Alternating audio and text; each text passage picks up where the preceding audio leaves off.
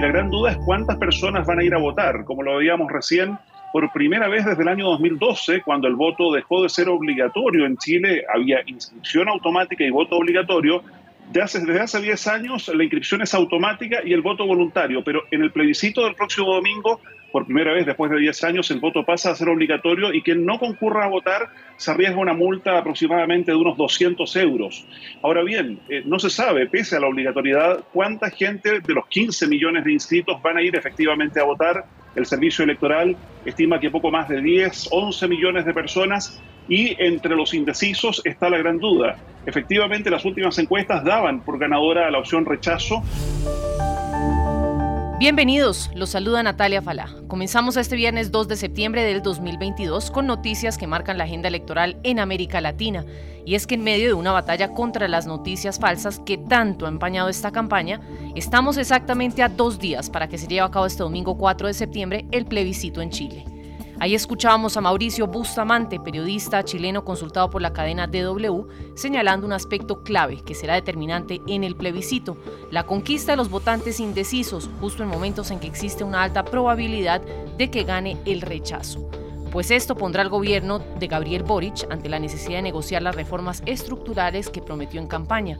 En ese caso, la estatización del sistema de pensiones, conocido como AFP, administradoras de fondo de pensiones, y una ambiciosa reforma tributaria deberán esperar.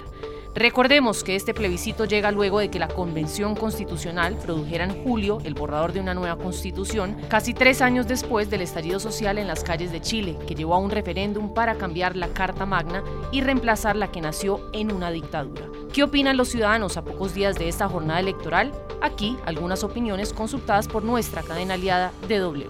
Dependemos en esta votación de los votos decisivos de las mujeres y de la juventud popular que desde todos los sectores ya salió a derrotar a la extrema derecha en la última presidencial y que tenemos la confianza de que sabrá hacer lo mismo en el próximo plebiscito. En momentos de polarización consultamos a Pablo Tolosa, exconvencional constituyente de Chile, y le preguntamos qué tiene este texto que no le gusta a una buena parte de los chilenos y que está generando tanta división en el país. Este texto tiene grandes problemas. En primer lugar, eh, las constituciones deberían unir a un país. Y es evidente, tal como tú dijiste, eh, en el principio de entrada, el 78% de la ciudadanía eh, señaló que quería una nueva constitución, pero una constitución que nos uniera. Y, lamentablemente este texto no logró ese objetivo. El día de hoy, eh, a pocas horas ya del plebiscito del día domingo 4, es evidente que el país está dividido. es un país que, de acuerdo a las encuestas, las últimas encuestas que hay, eh, estaríamos pensando eventualmente que ganaría la opción del rechazo, pero sin perjuicio cuál va a ser el resultado final. Es evidente que este texto no unió. Y no unió por varias cosas. En primer lugar, porque este es un texto que pretende cambiar y modificar la estructura social de Antofagasta eh, y, sobre todo de nuestro país. Eh, es un texto en el cual cambia un paradigma de nuestra sociedad.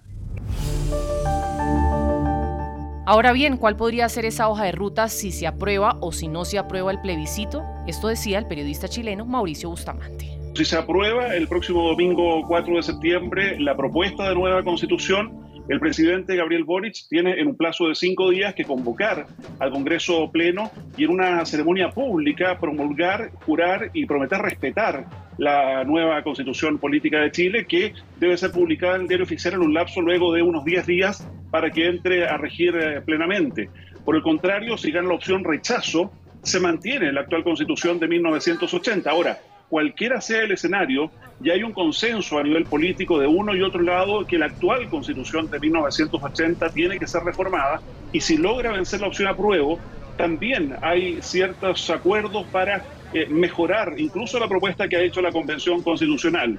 Efectivamente, la izquierda está por el apruebo mayoritariamente y han eh, diseñado una hoja de ruta para generar ciertas perfecciones. En el caso de la derecha, que mayoritariamente está por la opción rechazo, más algunos sectores de la democracia cristiana, eh, no hay claridad respecto de cuáles son exactamente los puntos que desean reformar si es que triunfa esa opción y sigue rigiendo la constitución del 80. Ahora, el presidente Boris ha dicho de todas maneras que la opción de la ciudadanía hace ya más de dos años, a través también de un plebiscito, fue dejar de lado, dejar atrás la constitución de Pinochet y por lo mismo es probable que incluso se cite a una nueva eh, convención constitucional para redactar un nuevo texto.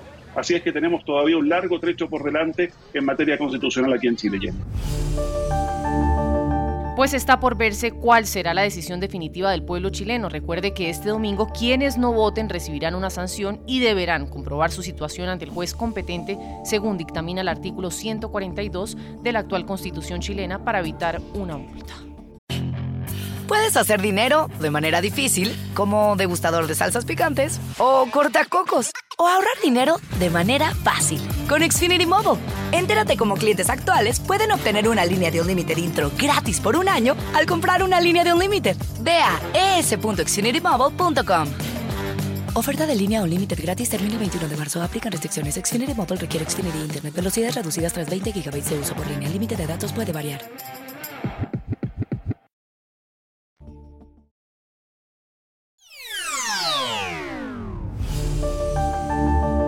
Y en Estados Unidos hablamos hoy sobre un tema de gran interés para nuestra comunidad latina en Nueva York y tiene que ver con las metas que se proyectan para el inicio del nuevo año escolar que comienza dentro de una semana en la ciudad.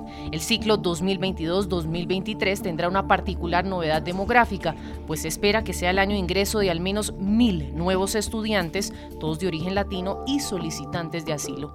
Organizaciones de la sociedad civil urgen al gobierno de Nueva York extender cuanto antes los servicios disponibles para los niños migrantes y mejorar su bienestar en la Unión Americana. Nosotros estamos recomendando que la ciudad ponga, aunque sea 500 mil dólares, para poder contratar a intérpretes que puedan estar en cada, uno de los centros de, registro y también para que puedan estar en, um, los shelters.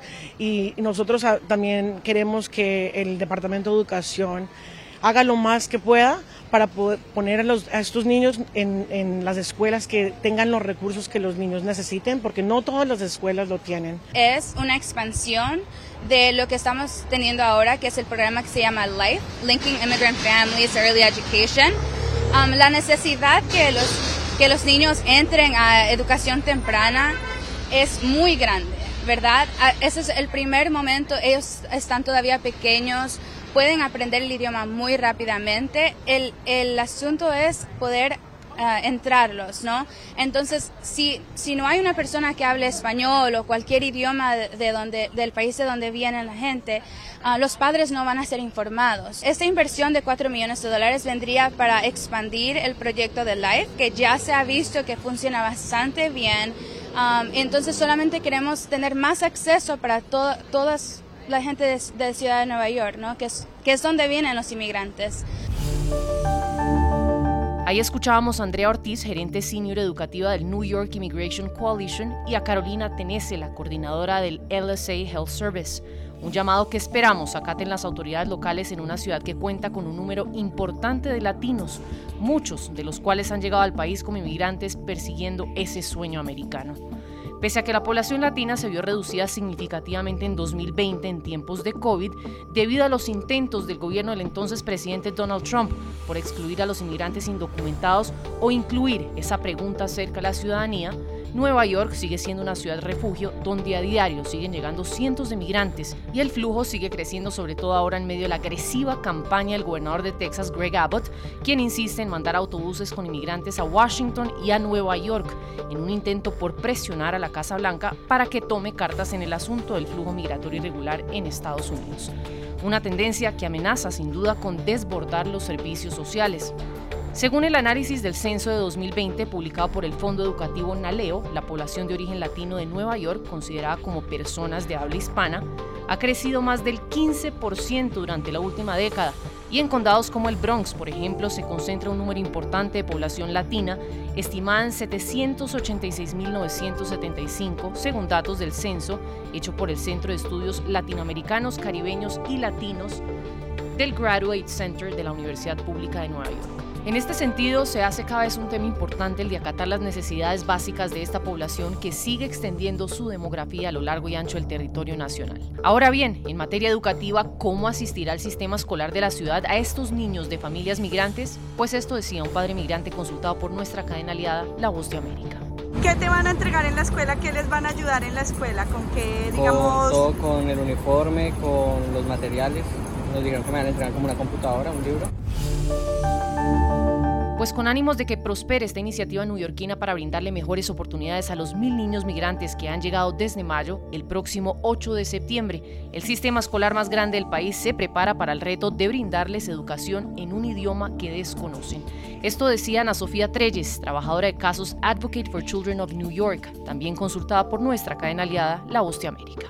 Un problema que estamos viendo ahora es que no hay suficiente personal que habla español o que hable el lenguaje que están que, hablan las familias. Entonces, eh, recientemente el Departamento de Educación va a contratar a coordinadores que trabajan en los refugios para ayudar a las familias, pero cuando sacaron eh, el, el, post para el trabajo, eh, no, no tiene nada que, requiere que esa persona tiene que hablar.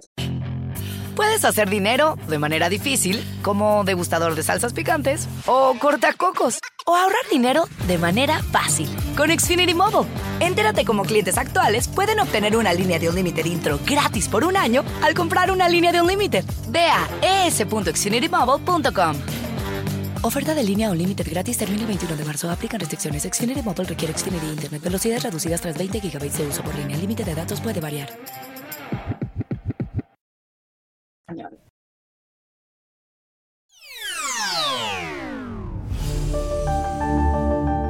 Derecho a la identidad que tiene un nacional colombiano para poder sacar una cédula o para poder obtener un pasaporte. Necesitas ir a tu país de origen para poder hacer esta tramitación. La necesidad de, tener documentos que te permitan a ti el ejercicio de tu ciudadanía más allá de la identidad. Y, yo creo que esto quizás es la gran preocupación inicial del gobierno colombiano. Ahí escuchábamos al analista Oswaldo Ramírez hablar de la necesidad del derecho a la identidad y el derecho a ejercer la ciudadanía, un tema que cobra mucha relevancia en momentos en que avanza esa agenda del presidente Gustavo Petro en el restablecimiento de las relaciones con Venezuela. Los ciudadanos colombianos que hoy viven en territorio venezolano esperan con ansias que esta nueva fase de relaciones bilaterales permita la reactivación de los servicios consulares. Son muchos los que tienen trámites pendientes. Se estima que puede haber más de 4 millones de ciudadanos colombianos residentes en en Venezuela. Muchos de ellos necesitan renovar sus documentos. Una situación similar también es la que viven los venezolanos que emigraron a Colombia huyendo del régimen de Nicolás Maduro. Las voces ciudadanas sobre este tema no se han hecho esperar. Tenemos la confianza de que todo se va a solucionar con nosotros los colombianos aquí, en esa forma de, los trámites de cédula, de documentos de que uno necesita, porque en verdad el pasaje está muy caro para uno viajar para allá. Eso está completamente cerrado, no tenemos información de nada. Tengo más de dos años sin cédula, sin pasaporte porque se me extravió y no tenemos respuesta de nada. Cerrado. Vengo aquí a nacionalizar a mis hijos, a mis hijas, que son dos hembras y dos varones. Imagínate, si no tenemos papeles, ¿verdad? trasladarnos hasta, hasta Cúcuta con los comandos de la guardia, la policía, eso, bueno, el dineral que le quitan a uno para llegar hasta allá es demasiado. Puedes hacer dinero de manera difícil, como degustador de salsas picantes, o cortacocos, o ahorrar dinero de manera fácil con Xfinity Mobile. Entérate cómo clientes actuales pueden obtener una línea de un límite intro gratis por un año al comprar una línea de un límite. Ve a es.xfinitymobile.com. Oferta de línea o límite gratis termina el 21 de marzo. Aplican restricciones. Xfinity Mobile requiere Xfinity Internet. Velocidades reducidas tras 20 GB de uso por línea. El límite de datos puede variar exagerado.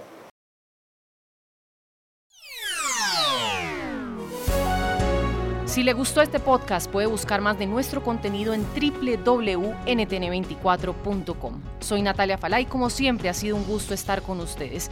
En mis redes sociales me encuentran como Natalia Falá en Twitter o en Instagram. En NTN24 te informamos y te acompañamos.